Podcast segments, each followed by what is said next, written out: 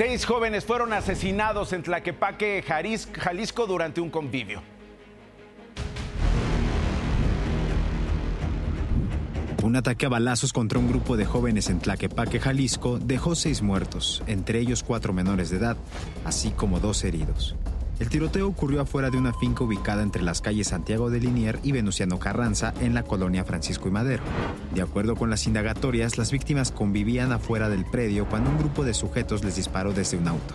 Cinco de los seis jóvenes murieron en el lugar. Previo a la agresión, estaban en otro domicilio en una reunión. Estaban aparentemente conviviendo en, otro lugar. Ya se está ampliando también el, lugar que, nos están indicando.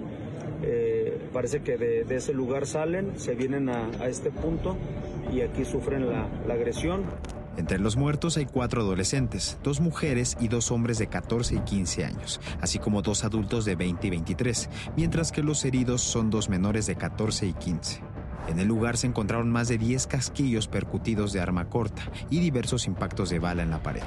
El ejército y las autoridades locales mantienen un operativo para ubicar a los responsables. Se aboca el personal de investigación en tratar de identificar puntos de cámaras, eh, algunos testigos escucharon detonaciones y bueno, pues ahorita estamos concentrados con, eso. Con el multihomicidio de este domingo, suman cuatro en Tlaquepaque en lo que va del mes. El pasado 4 de febrero se registraron dos triples homicidios en la colonia San Pedrito.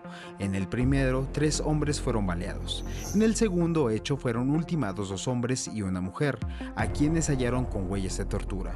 Dos días después fue reportada la muerte de dos mujeres y un hombre en un ataque armado en esta misma colonia. Estamos aquí eh, con presencia de, todos los órganos de, gobierno para tratar de identificar a los grupos que, realizan este tipo de, de acciones. Para DPC, José Ríos. Sobre este hecho, Ricardo Camarena de Imagen Noticias Jalisco tiene imágenes exclusivas. Adelante, Ricardo.